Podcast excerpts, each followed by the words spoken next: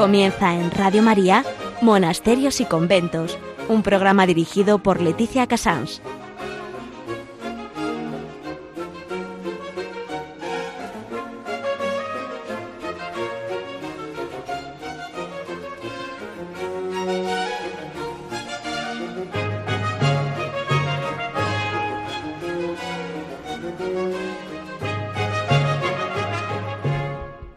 Buenos días a todos nuestros oyentes. Son las 11, las 10 en Canarias. Estamos en Radio María vamos a empezar monasterios y conventos.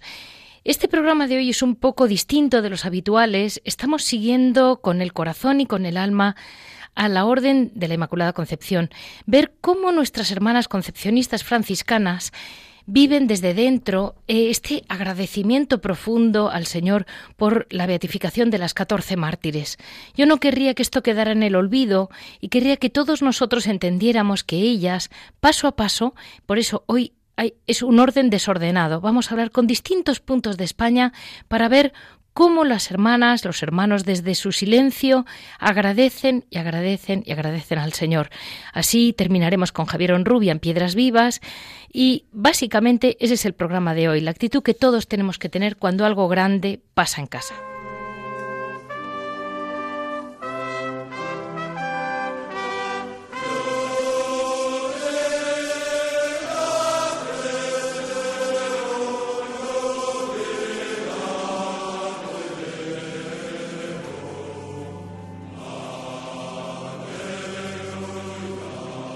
Hoy tenemos la suerte de poder hablar mm, con don Jorge López Teulón, que es una persona que un sacerdote de Toledo que conocen ustedes ya, que ha estado mm, llevando la causa de muchísimos mártires y conoce muy bien de qué va el asunto. Muy buenos días, don Jorge. Muchas gracias por estar con nosotros.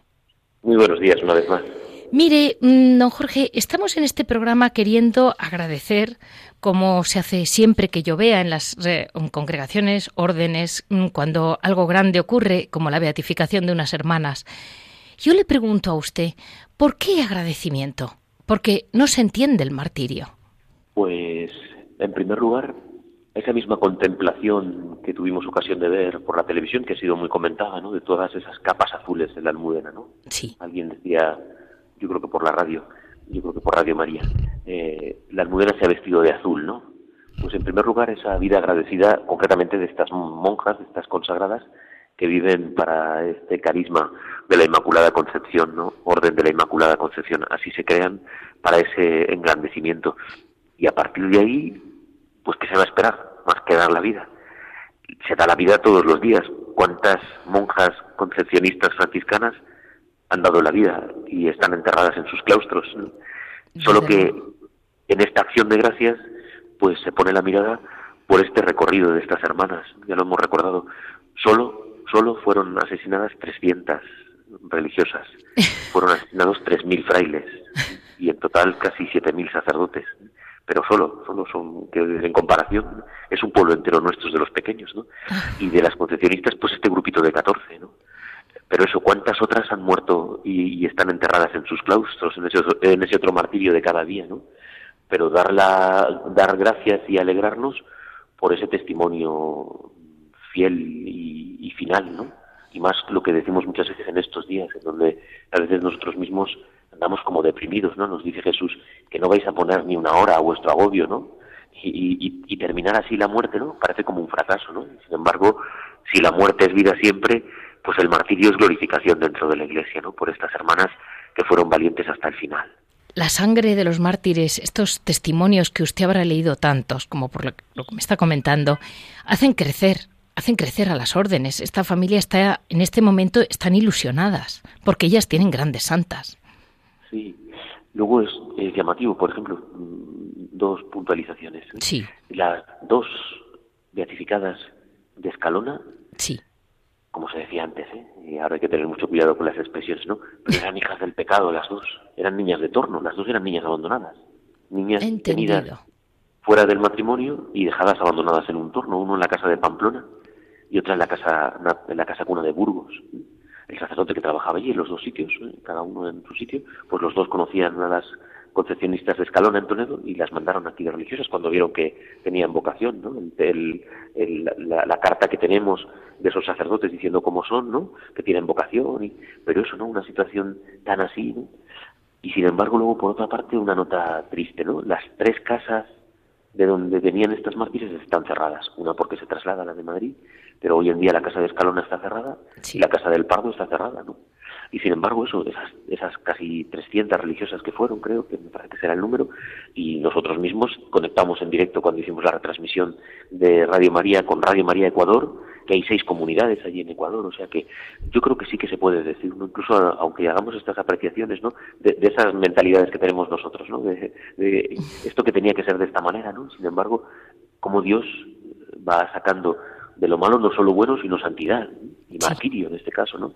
Y como que muchas veces nosotros pensemos que mal está la vida religiosa, cuántos conventos se cierran, que no, que no, que todo se tiene que ver con los ojos de Dios, ¿no? Y es verdad que este movimiento espiritual, que para una congregación es una beatificación, ¿no? Y lo que dice tantas otras eh, siervas de Dios que están esperando eh, la conclusión de sus procesos, ¿no? Tienen que ser no solo una gloria, eh, pues eso, como si fuera una cosa humana, ¿no? Eh, para la orden, ¿no? Qué suerte esta orden que tiene. No, no, no, no, sino, sino ese, ese rejuvenecimiento de la entrega y de más vocaciones, seguro, seguro, porque esa, esa sangre siempre es fructífera. De hecho, en Toledo tienen una novicia y, y pico. Sí, sí, sí. Y, recogimos los restos de, del año 2015, cuando se cerró la Casa del Pardo. Están ahí enterradas las dos mártires del Pardo, ¿no? Ya han escuchado esa eh, noticia desagradable de que eran desaparecidas, religiosas desaparecidas, ¿no? Sí. Nosotros no nos gusta hacer eso porque no creo que haya que jugar con eso, pero hemos publicado las fotos de los cadáveres, ¿no? Para decirles, mírenlas, no están desaparecidas, están asesinadas, ¿no? Y sus restos se conservan allí en la Casa Madre de Toledo, ¿no? Y, ese florecer, pues, pues claro que vendrá, ¿no? Y, hay que vivir en esa esperanza, ¿no? De, seguirle pidiendo al dueño de, la mies, nos lo dice Jesús en el Evangelio, mm, mm. seguir pidiendo al dueño de la mies que mande más operarios, ¿no? Las monjas de clausura son tan necesarias para la vida de la Iglesia. Oh. Mire, las de Ávila tienen un, monasterio hijo de ellas en África también. Claro. Hay varios, hay varios en todo el mundo. Todo el mundo, así como decía, esa, esa conexión, que repito, que hicimos con Ecuador, que hay seis comunidades en, el país, ¿no? De concepcionistas. Gloria a Dios bendito, que seguirá llevándonos por su camino, ¿no? Pero es verdad que eso, que no es, que no es una gloria humana, ¿no? Esta es una gloria de cielo, es una gloria de cielo es para y luego eso para para aquellas y toda la iglesia, ¿no? Las iglesias locales, tenemos también en Toledo una de las 14 mártires era del Toboso, de un pueblo, fue una, una peregrinación de la parroquia, de Escalona, aunque no están las monjas ya en Escalona, fue una peregrinación en Escalona. Estuvieron más de 500 años difundiendo la devoción a la Inmaculada y allí en Escalona, en Toledo, tiene mucha devoción a la Inmaculada por las concepcionistas, ¿no? Fue un autobús de Escalona también, o sea que no, no solo como agradecimiento, como testimonio, como ejemplo y sobre todo para encomendarnos. Ellas desde el cielo son las que tienen que generar esta renovación que tanto ansiamos de santidad, de perfección, también de martirio que puede llegarnos a nosotros y sobre todo de dar la vida todos los días, que es lo más importante. Ellas lo dicen, que es un pequeño martirio cotidiano el que tienen que vivir para poder entender el gran don del martirio que vivieron estas 14 hermanas. ¿no? Así es. Pues muchísimas gracias, don Jorge. No dejaré de molestarle mientras haya mártires. O sea que me parece que no ha terminado usted. Yo, yo como siempre, sobre todo eso, que esto no termina, que hay que encomendarse a las mártires para arrancarles milagros y conseguir que las canonicen, que las hagan santos, que las hagan santas. Que nuestros mártires, como todos los santos que están en proceso, son para, son para imitar su ejemplo en ese momento de valentía y de entrega, pero como esa comunión que hay con el cielo, pues para pedirlas, para suplicarlas, para que hagan de intercesoras ante Dios. Y mucha gente dice, yo ya me entiendo con Dios, ¿no? Aquí podríamos decir, yo ya me entiendo con la Inmaculada, ¿no? Directamente. Bueno, pues utiliza estas intercesoras que la Iglesia nos regala, conoce sus nombres, conoce sus vidas, ya lo decíamos también en las otras conexiones que hemos tenido, que hoy meterse en Internet es gratis y, se puede encontrar sus vidas y sus historias y sus nombres y sus rostros, pues en el caso de las 14 ya digo, solo tenemos, eh, eh, bueno, tenemos casi fotografías de todas, eh, pues para poder mirar a esos ojos y, y pedirla, ayúdame, trae vocaciones, cuida la iglesia, ayúdame a ser santo, ¿no? O sea que, que sigamos en esa comunión de vivos, ¿eh? que no están muertas, que están vivas en, el, cielo. Exacto, ahí están. Muchísimas gracias, don Jorge. Bendiciones, que Dios os cuide. Gracias.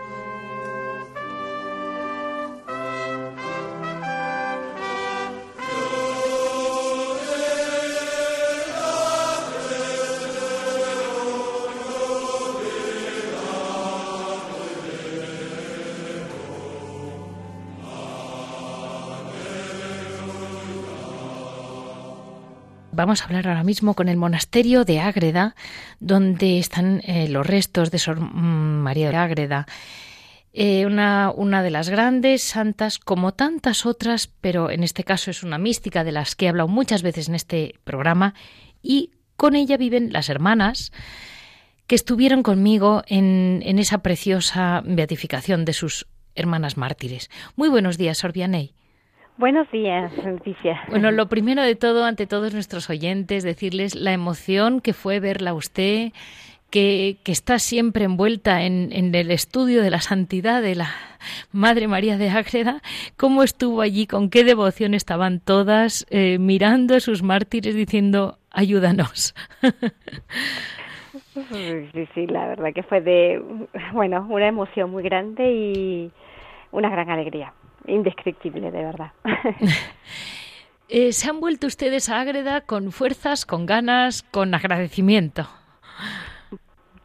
Sí, con muchísimo, con muchísimo agradecimiento. Cuando llegué a casa, pues las hermanas eh, que no pudieron asistir habían eh, visto todo por retransmisión por la televisión sí. y la verdad que estaban todas emocionadísimas, emocionadísimas y bueno, como decía César, con lágrimas en los ojos porque eh, tenemos unas grandes intercesoras no solamente de nuestra orden de la Inmaculada Concepción, sino de toda la Iglesia. A mí me impresionó mucho, madre, ver cómo, eh, especialmente, bueno, pues algunas que conozco más, como puede ser usted, que realmente cómo contenían la emoción y no podían, y aquello se respiraba. Nadie lloriqueaba, pero todas en silencio, con aquella capa azul, madre. No se sabía, estábamos los de la almudena, estábamos acongojados, calladitos. Nos sí, contagiaron a todos. es que era un momento de, de, era un momento de gran interioridad, indudablemente, o sea, para vivirlo con un gozo y con el gozo interior, ¿no? Que que estábamos muy emocionadas todas, muy contentas, es verdad, pero también muy agradecidas, ¿no? En nuestro en nuestro corazón y, y pues como pasa con todo lo que es del Señor, ¿no? O sea, el silencio, el recogimiento es lo que te ayuda a poder mm, interiorizar y, y, y, captar esas maravillas, ¿no? Que el Señor nos quiere dar. Desde luego. Y, sí. ¿Y, ¿Y, ustedes, madre, van a celebrarlo de alguna manera? ¿Van a tener un sí, sí, Sí, sí, nosotros eh, tendremos una día de acción de gracias. Eh, todavía no, no sabemos cuándo la vamos a tener, pero sí, sí haremos una Eucaristía de acción de gracias y invitaremos, pues, pues, pues por supuesto, a, la, a toda la diócesis y a todo el que quiera acompañarnos con nosotros, a nosotras, ¿no? Nuestras hermanas de Borja mañana sí, 29 tienen la Eucaristía de Acción de Gracias, porque bueno, ya sabes que la Madre María del Carmen la Cava, sí. la nueva beata, pues que era la que encabezaba el grupo, pues es de Borja y ellas pues mañana tienen una celebración también muy especial. Estupendo. Es que me, me, me, fascina con qué humildad y con qué alegría lo recibieron todas diciendo lo que caiga, lo que caiga, fantástico. Bendito sea Dios. Sí, sí, sí, la verdad que sí. Bueno, yo creo que también esperemos que nuestros mártires, ¿no? Bueno, yo la llamo a usted porque es usted el testimonio desde Ágreda, que es un monasterio muy especial, y ahora vamos a que nuestras mártires nos abran la puerta, como decía. Exactamente, exactamente, a eso iba a decir. Esperamos, quizás un poquito egoístamente, ¿no? Pero esperamos también que nuestras mártires empujen, ¿no? También la causa de Sor María, porque sin duda estas hermanas, eh, bueno, por lo que hemos leído en podido leer en las biografías, en sus biografías, especialmente alguna, eh, pues seguro que conocieron también de Sor María de Jesús, porque la madre, muchas fueron fundaciones de la madre patrocinio, y la madre patrocinio, pues, donde iba, llevaba a Sor María de Jesús de Ágreda, ¿no? Era una de sus grandes amigas bueno, en el cielo. Pues desde Ágreda y con toda la ilusión de saber que teniendo una mística en casa, mmm, con qué emoción y con qué agradecimiento vinieron a la Almudena, dejo a Sorbianey descansar y seguir en su silencio, que lo, toda la comarca lo disfruten y sobre todo que arrastren almas, que, que, la, que no se han muerto, están ahí con nosotras. Exactamente, exactamente. Los santos son para dar vida, que ayudarnos a tener vida. Muchas gracias, Sorbianey. Gracias a ustedes.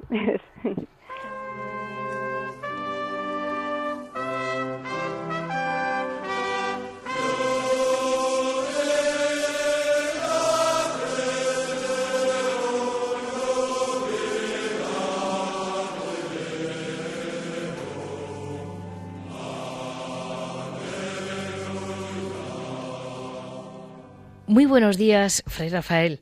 Muy buenos días. Qué ilusión me hace poder hablar con usted, que le vi salir en el cortejo de salida, le reconocí a medias, porque iba usted con el hábito carmelita, que como era marrón, digo, será otro capuchino, pero parece el hermano Rafael. Pues así era, así. Y, bueno, eh, escribió usted un artículo realmente muy bonito, mm, describiendo cómo lo fue sintiendo usted paso a paso. Eh, yo le querría decir, padre, cómo transmitir a la gente aquel ambiente de oración de que todas aquellas almas que se lo habían preparado durante meses, o que nos dicen prepárate la misa y luego mm, la gente llega en punto y rara vez eh, se la prepara, cómo llegaban aquellas almas, lo estudiado que lo tenían y con qué intensidad, ¿verdad? Todo, todo, cada uno iba a su sitio, a su lugar y sí, va preparando toda esa gran celebración que disfrutamos el pasado sábado, sí. Fue impresionante, impresionante. Y yo creo que estaban muy emocionados los obispos. Los obispos, familiares, las hermanas religiosas, todos estábamos allí llenos de, alegría y de gracia, de la gracia que iba a caer, sobre todo nosotros, con esa intercesión de las nuevas mártires. Desde luego. Cuando, cuando se cantó el Christus Vincit y se, se bajó, se despejó el cuadro aquel de las hermanas, Hubo un momento en que yo me creí que estaba en una nube, creí que realmente Christus Vincit había vencido. Claro que había vencido, con todas las reinas que tenía a su lado. Ahora usted me tiene que convencer. Sí, sí, fue uno de los momentos más intensos y más bonitos fue ese momento cuando luego se descubre la tela y aparecen ahí las nuevas beatas. Y... Fue precioso, intenso, todo rezando y poniendo todo ante ellas para que lo lleven a ese trono de la gloria. Me, comentaba la madre María del Carmen que le habían, le habían, que está ocupadísima, no la he querido traer hoy por el follón que tiene, y que le habían comentado, yo creo que algún obispo, que nunca en la Almudena se ha sentido de un modo tan intenso a María. Así es como lo sintieron varios mm, obispos que conocen bien el ambiente de la Almudena y es un mundo mariano totalmente, ¿no? Totalmente, siendo la catedral de la Almudena, dedicada a ella. Pero es que mm, es verdad que aquellas, claro, ellas imitan a, la Inmaculada Concepción y al final el amor que tienen por la Inmaculada Concepción se palpaba. Es total, cuando hablo con ellas y les predico algún ejercicio, les digo, soy las hijas predilectas de la Inmaculada porque sois sus hijas. Es la orden de la Inmaculada Concepción, no hay otras como vosotras. Es que realmente... Y eso pues se nota, se nota. Se nota, se nota. ¿Y usted que las trata, dígame, realmente eh, el amor a la Virgen les hace tener una... No sé, yo las encuentro muy humildes a todas en conjunto. Sí, es vivir la vida de la Virgen y desde la vida de la Virgen acercarse a Cristo. Pero no podemos vivir en Cristo si no tenemos ese amor que tiene la Madre por su Hijo y juntos vivir esa realidad intensa de Cristo, de la Virgen, de los santos. Y ahí entramos en el misterio trinitario, que es el salto último. Sí. Hay una cosa que me impresionó bastante, que es eh, dentro de todo el, conjunto de su amor a María, eh, me, llamó mucho la atención con qué, a ver, con qué, no sé cómo explicarlo, como si estuvieran presentes con las, con las mártires. En aquel momento no se sintió en ningún momento que estuvieran diciendo adiós a una película que se había acabado, sino eh, de historia poco, las tenían entre ellas. Es que cuando uno está en el cielo, ya son conocidos como beatos, están unidos a nosotros y nosotros a ellos. Claro. Y entonces era estar con ellas y pidiéndoles todo para que y luego acoger lo que ellas nos quieran ayudar. Y decir, venga, vamos a cambiar, vamos a vivir esa experiencia que nosotras vivimos de ofrenda total a Cristo. Y, ahora que tenemos tan, tan, cerca esa fiesta desde el corazón de Jesús, pues una maravilla. Y vamos a renovar ese amor a Dios como lo renovaron y lo entregaron estas 14 concepcionistas franciscanas. Y dígame, padre, vinieron gente hasta de Brasil, por lo que entendí. gente que ha cruzado hermanas de Brasil que han venido aquí para poder participar de esta Eucaristía y luego ya pues conocer un poco también lugares de la orden importantes. Es que mm, venir desde Brasil, coger un avión, venir a España y decir estamos aquí con hermanas de nuestra orden para participar de esta gloria inmensa, que son hermanas nuestras que están ya gozando de la gloria. La verdad es que usted está muy implicado en, bueno, tanto últimamente con Sor Ángeles Orazu, con María de Ágreda, eh, le tienen estudiando, no le dejan descansar. y Sor Patrocinio tampoco le dejan. Ninguna, ninguna de las tres le deja descansar. Y, le digo, eh, ojalá, ojalá, Fray Rafael, eh, todos los escritos salgan adelante y salga a relucir la gloria de la orden. Para eso es, para dar gloria a Dios, y si no, no hacemos nada. Y ahora ellas ya son las siguientes, a ver a cuál le toca. Eh, la realidad es que al final la sangre de las mártires riega las plantas, ¿no? Según tenemos en... Eso dicen los salmos. Exacto. Ahí estamos y Dios quiera que la Orden de la Inmaculada mm, siga dando esos frutos tan impresionantes, la verdad que lo sigue dando, pero hay que seguir, hay que seguir empujando y acompañando a estas hermanas. Sí, sí, sí, desde luego. Desde luego. Pues mm, dígame, dígame, Fray Rafael, mm, ¿cómo podemos ayudarlas? Porque usted lo tiene claro, usted no para de trabajar con ellas, de ir, venir, ir a un convento, ir a otro. Y, nosotros, ¿qué podemos hacer por ellas? Rezar. Pues pedir por ellas, por su, su fidelidad a la orden sí. y también a la vez acercarnos a sus escritos para conocerlas y decir, ellas viven esto y nosotros en nuestras casas, en nuestras familias, en nuestros trabajos podemos vivir lo que estas hermanas han dejado, que es un acercamiento total a la Virgen María, es decir, que la Virgen sea el centro de tu vida y desde ahí eres una madre de familia, eres una profesora, eres una médico, eres alguien que ayuda a todos, siguiendo el ejemplo sencillo, humilde de la Virgen María. ¿Qué es eso? La, la concepcionista franciscana es vivir como María el encuentro con Cristo. Pues luego eso cada uno lo puede vivir en su casa, salvando las distancias, claro. No hay que ser monjas en casa. Bueno, pues mire, Fray Rafael, muchísimas gracias. Dentro de, mm, bueno, dentro de unos días se acerca la Virgen del Carmen. Ya le felicito porque no creo que pueda volver a hablar con usted, pero se lo agradezco muchísimo haber colaborado con nosotros y que Nuestra Señora, la Virgen Inmaculada, nos ayude. Pues sí, así es. Muchas gracias por todo, sí.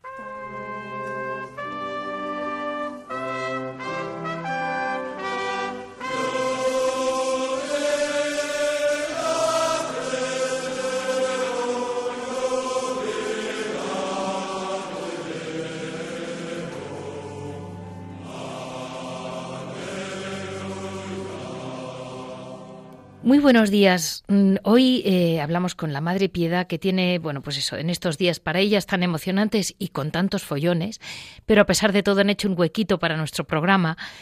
La Madre Piedad eh, es concepcionista franciscana de Madrid. Eh, muy buenos días, Madre.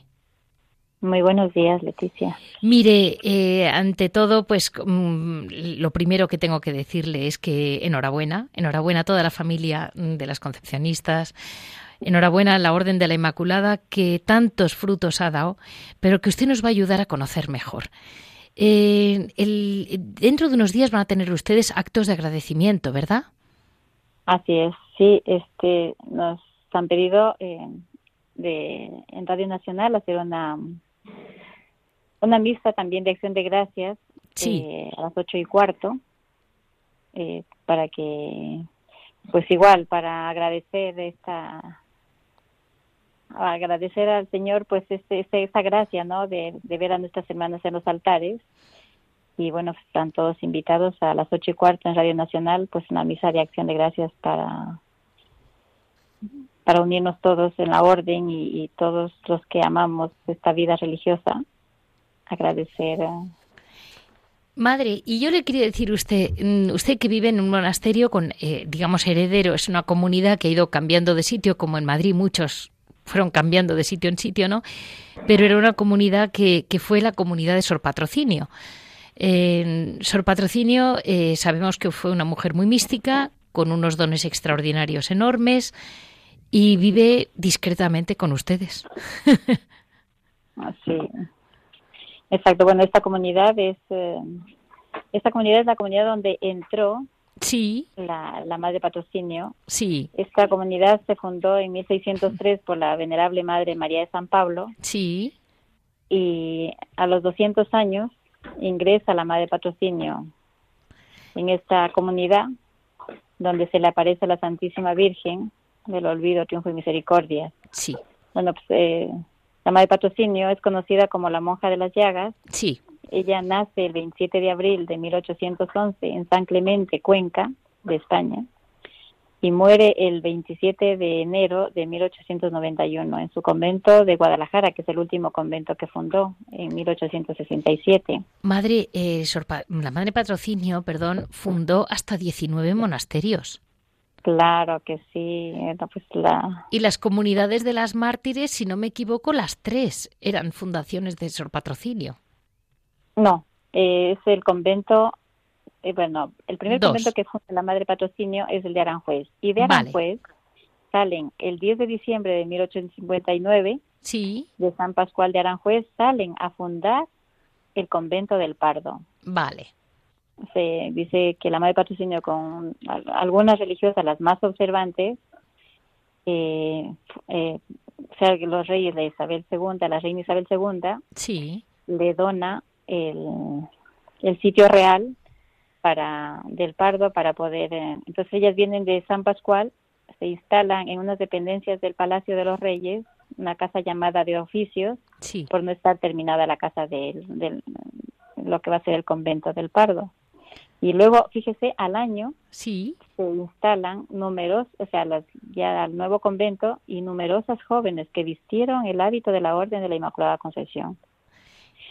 Y después de, y luego, eh, más o menos en 1877, sí. Eh, las con religiosas del Pardo, eh, esas un beaterio de San José de Madrid, sí. le piden a la Madre Patrocinio que quieren pertenecer a la orden y pues ella con pues habla con el arzobispo de Toledo y y estas beatas pues hacen el convento de o sea, se funda el convento de, de, San José de aquí en la calle Sagasti de Madrid sí a mí me impresiona madre con qué discreción y con qué humildad Ustedes, sobre todo las que están especialmente vinculadas con grandes místicas de la orden, que hay tres, no es por nada, eh, con qué paz y con qué mm, humildad estuvieron ustedes allí eh, emocionadas con, con las catorce mártires. Yo creo que tenían un poquito de esperanza. Claro, claro que sí porque las mártires está claro. Eh, sus libros de piedad eran de la Madre Ágreda, de Sor Patrocinio. No sé si Sor Ángeles Orazu llegó a tiempo porque es más reciente.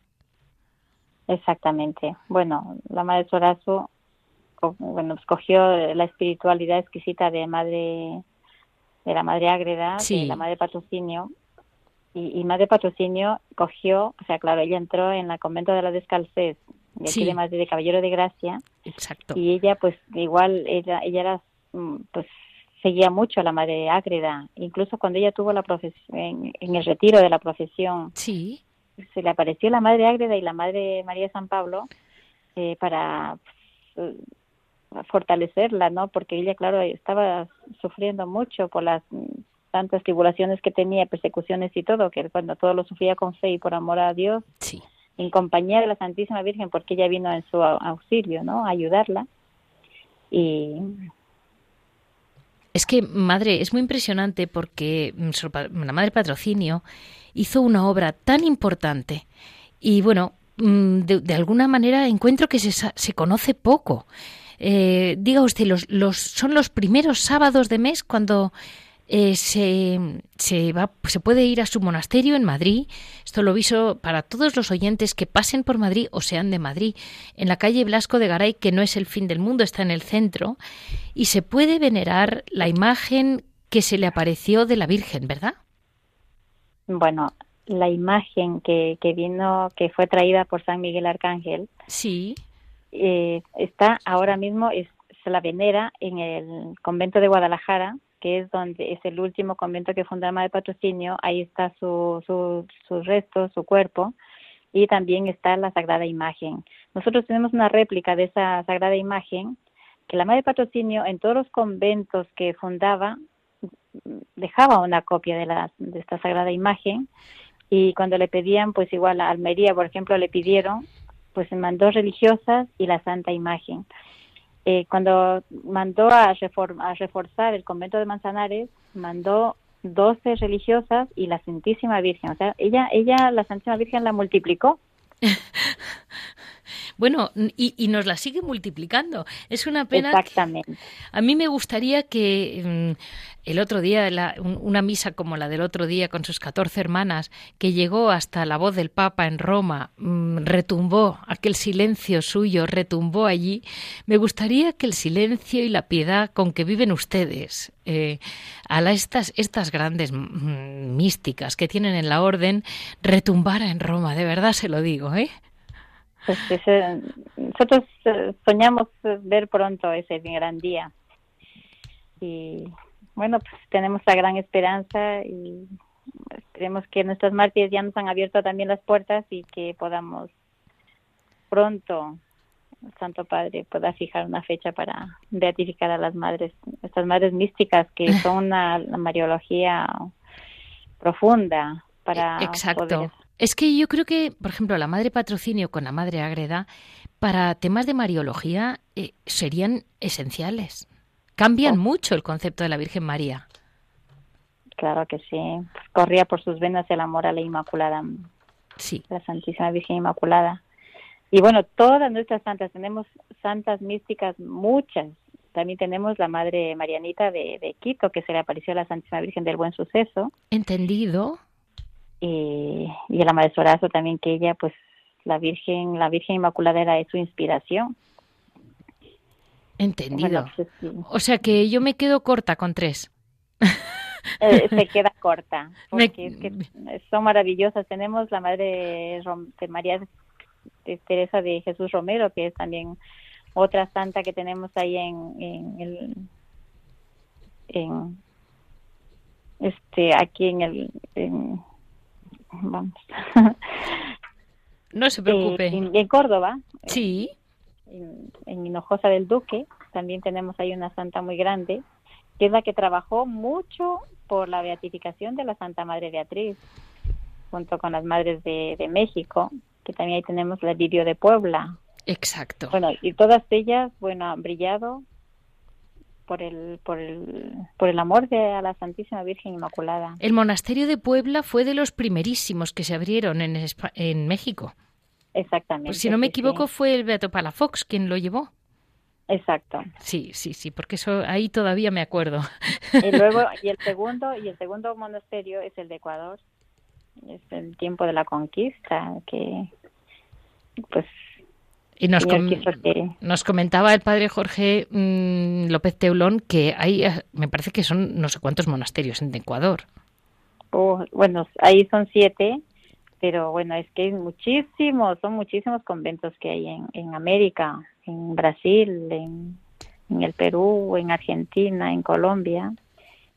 Bueno, pues Madre Piedad, la, la, tengo que dejar y la dejo con una cita para el próximo sábado eh, primero de mes, que supongo que será ya en septiembre, en que podamos ir a, a, venerar la imagen y conocer mejor la figura de la Madre Patrocinio. Y de paso, enhorabuena a todas, muchas gracias a todas por concedernos esta espiritualidad tan maravillosa a España. Que Dios le pague a ustedes también por por tenernos siempre presentes y contar con y que la Santísima Virgen bendiga a Radio María que hace tanto bien, tanto bien, especialmente la gran compañía de los enfermos. Y pues que esta esta radio llegue a todo el mundo porque no tiene desperdicio. En todo momento está la presencia de la Virgen eh, en todos los que la oyen. Así lo luchamos, así lo luchamos todos, del primero al último. Qué maravilla, pues seguimos pidiendo para que sea de gran fruto esta radio, continúe y que se abra camino por todo el mundo a que la puedan escuchar. Muchísimas gracias, madre.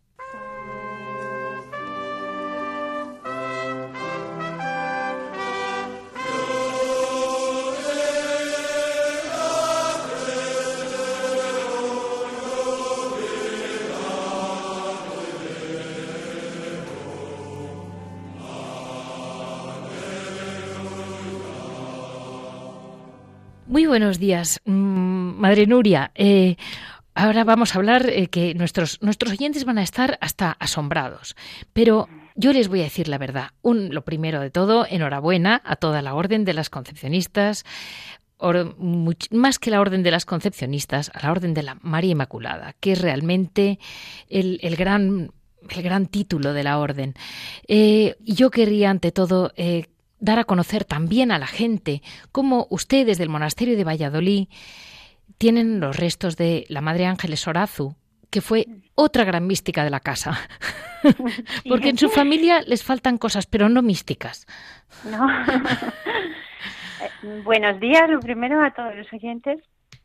Muchas gracias por, em, abrirnos la, posibilidad de hacer llegar a todos pues este gran acontecimiento y este regalo que en el fondo es gracia de Dios y bueno pues por tanto es un patrimonio de la Iglesia y del mundo. Hemos vivido estos días con un gozo inmenso y lo seguimos viviendo todavía, lo seguimos prolongando eh, en estos días y creo que durará bastante tiempo porque ahora estamos dando gracias en todos los monasterios y celebrando Eucaristías. Y bueno, a la que estáis invitados, si tenéis a alguien cerca a un monasterio de concepcionistas franciscanas, pues preguntad cuándo va a ser esa mesa de acción de gracias, porque toda la iglesia, todos los fieles podéis participar en ella. Eso es fantástico, madre, porque va a haber una muy grande que ya aviso para dárselo el 6 de julio que la celebra el obispo de Toledo. Ajá, bien. pues en Valladolid también la tendremos, no hemos fijado la fecha aún, pero también tendremos. Y en todos los monasterios. Y bueno, pues se ha sido un regalo de Dios el, el que tener a algunas hermanas que en unas circunstancias tan penosas de persecución religiosa, ellas pues hayan podido dar testimonio, ¿no? Por un lado, pues es un es una lección grande que en los momentos más adversos pues la gracia triunfa y el mal no tiene la última palabra el día de la beatificación yo estaba allí presente, tuve esa suerte y en mi corazón había algo que, que, yo quiero compartir porque creo que es muy importante para, para que es el mensaje que nos transmiten ellas y es que las ideas pasan, eh, las sin razones por las que luchamos terminan, pero el perdón y el amor prevalecen y perduran en el tiempo. Nadie se va a acordar de los perseguidores ni de sus nombres y las hermanas murieron perdonando, pero las hermanas hoy, después de tantos años, nos están hablando del amor. Ellas sí permanecen en el tiempo. Creo que es un valor que nos, nos ayuda a mirar al cielo. La beatificación es de todos, no solamente es de las concesionistas y de estas hermanas. Ellas nos están hablando a luchar por los valores eternos. Yo creo que es un mensaje vivo para hoy. Es, es, maravilloso, madre. Y, y fue impresionante verlas a todas, con qué mirada al más allá, eh, estaban allí y cómo nos levantaron el corazón a todos. Porque cuando uno canta muy bien en un grupo, la gente canta mejor. Y cuando la mitad de la, de la iglesia, de la catedral, perdón, estaba, mm, er, era tal intensidad que todos los demás estábamos en ello. Sí, sí, la verdad es que sí que fue muy emocionante y yo creo que no debemos dejar en el olvido este gran mensaje que ellas nos dejan, ¿no? que, que vibre en nuestros corazones, que seamos testigos valientes de Cristo allí donde estemos y que eso es lo que verdaderamente merece la pena. Y bueno, como me pregunta un poquito de la Madre Ángeles Sorazo, pues así brevemente, ella también fue una mística de, de nuestro monasterio de la Concepción de Valladolid. Sí. en, finales del siglo XIX, principios del siglo XX, y ahora, muy dentro de poco, el año que viene, en el 2020, abriremos el primer centenario de, la, de su muerte.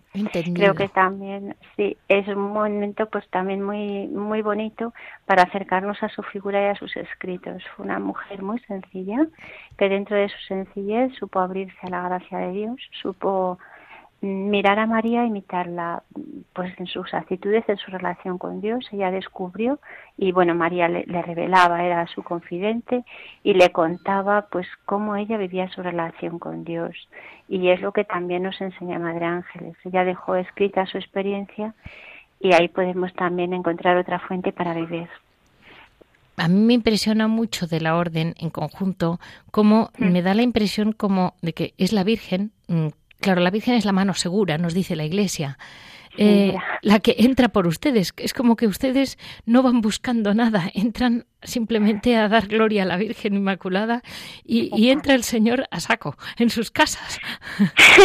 la orden se ha fundado para celebrar, mm, contemplar y servir el misterio de la Inmaculada Concepción. Exacto. Cuando nosotras nos consagramos a la Virgen, nos consagramos a Cristo y, a la vez es consagración a María también, porque María nos lleva a Cristo y María es la que nos conduce, a, ella fue la perfecta discípula de Cristo y nos enseña a nosotros a seguirle.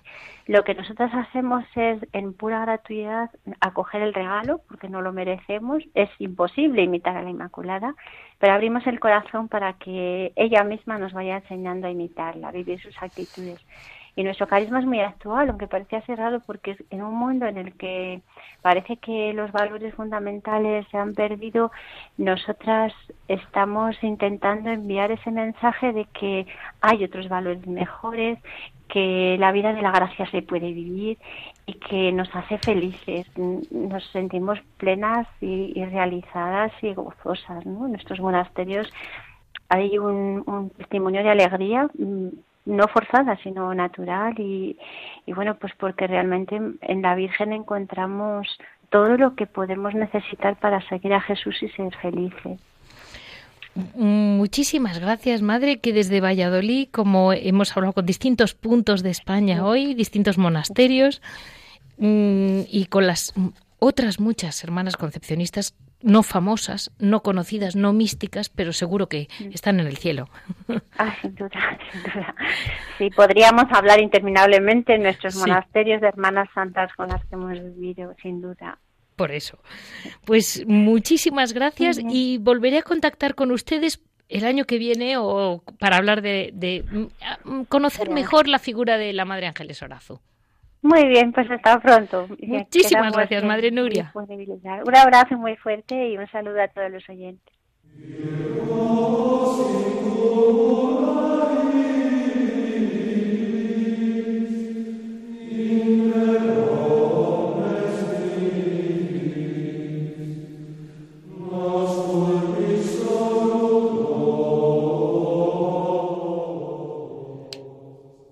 Javier, muy buenos días. Eh, buenos Piedras días, Vivas, como siempre, Javier con nosotros, que yo creo que mm, como él no es concepcionista, porque solo hay mujeres, vamos a seguir adelante mm, preparando el verano para que todas nosotras podamos abrir mejor el corazón, como decía la madre Nuria, al misterio de la Inmaculada Concepción.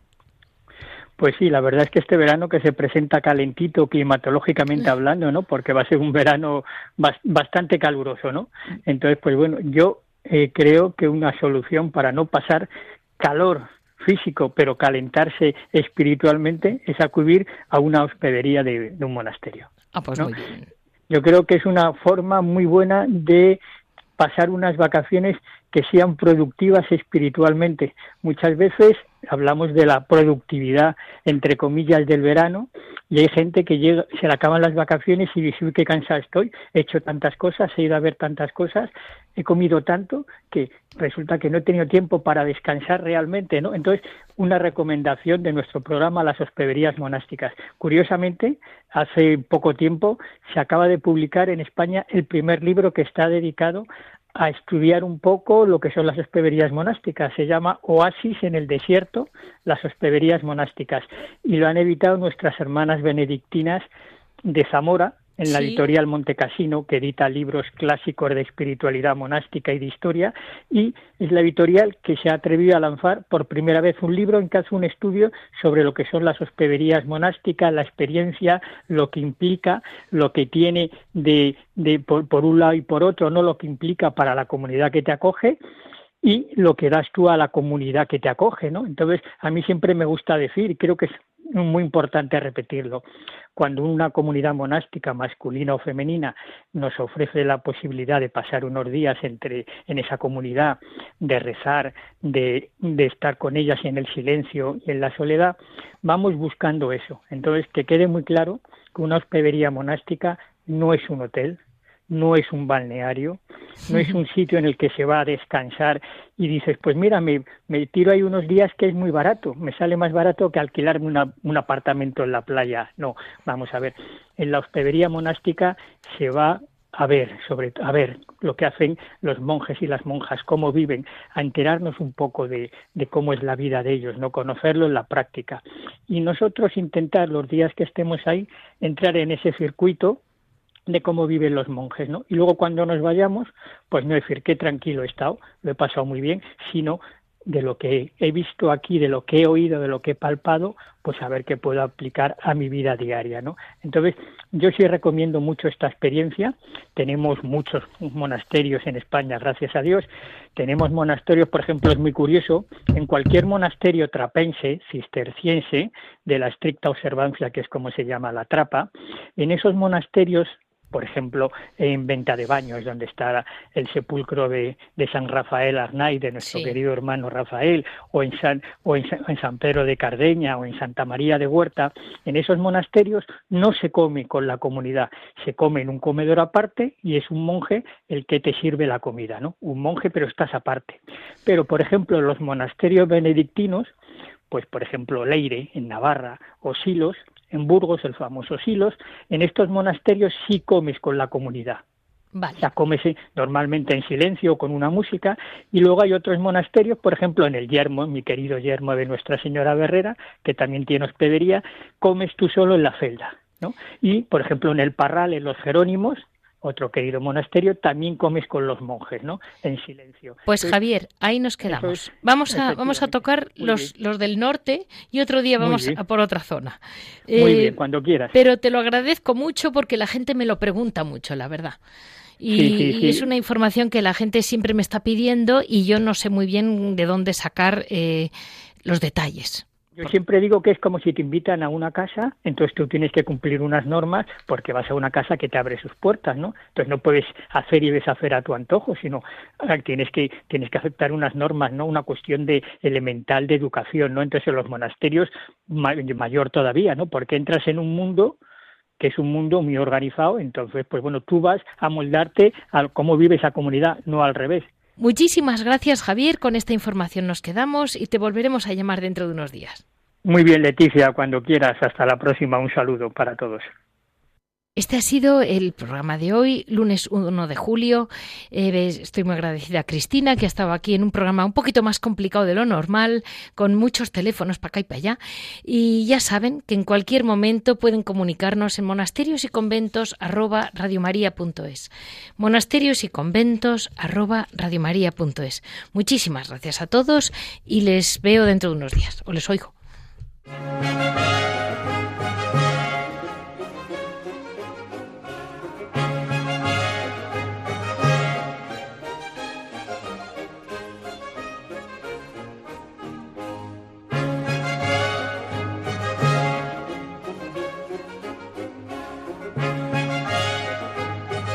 Han escuchado Monasterios y Conventos, un programa dirigido por Leticia Casans.